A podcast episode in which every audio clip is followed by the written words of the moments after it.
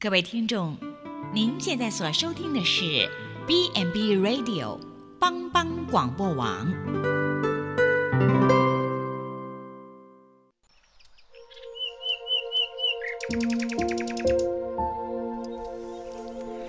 一日之计在于晨，一天的开始，愿你有好心情面对每一件事。今天的能量就在埔基早安咖啡。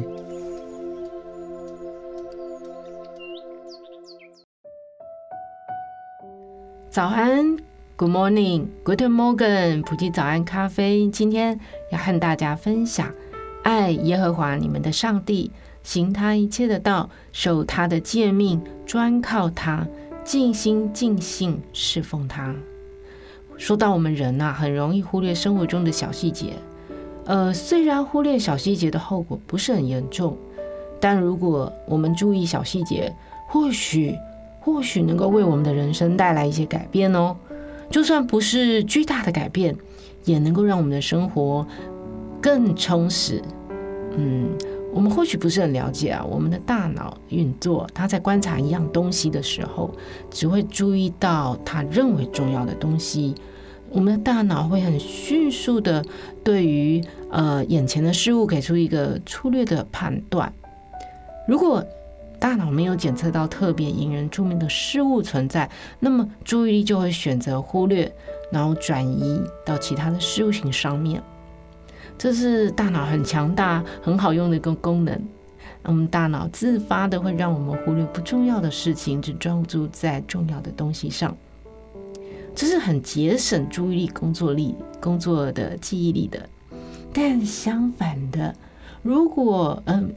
所有的细节都嗯涌入我们的意识的话，那那大脑就哎时刻的资讯过载啊，还会宕机，不是吗？这就好比我们车子开不动，然后我们很郁足的停下来的时候，哎，我才开始注意到人生当中那些我平时开时速六十英里的时候看不到的东西。我们会发现，放放缓生活的脚步是需要的。当我们有时间，就可以把发生的事情，或者发生在这个世界上以及你身上的那些事情加以消化。当我们开始调整步伐，而不是匆匆忙忙的要去某一个地方，我们一样能够到达目的地，不是吗？如果不能走得更快，我们的未来会受到永远的伤害吗？如果我们不是冲刺，而是散步，我们内在的幸福感会不会有任何的改变？今天，如果你不能完成清单上所有的事情，人生真的会崩溃吗？古老的沙漠民族晓得什么叫做行走，要花好几个月才能够从叙利亚走到埃及，要走好几年才能够到约旦河。可是他们在行走的旅途当中学习到的东西。他们听听路边的老人夜晚乘凉时的家常话，常常独具特色的风味小吃。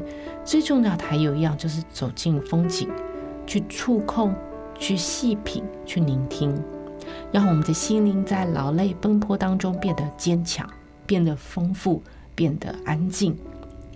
日本东京出生的一位女作家新井一二三说：“人生重要的事情，我都是在一个人旅行当中学到的。”旅行的本质就是在于克服恐惧心，离开熟悉安全的日常生活，而往陌生的世界迈出第一步。要知道今天的我们生活如何，其实啊，其实只需要看看我们如何行走，便可以知道哦。早安咖啡，祝福大家平安。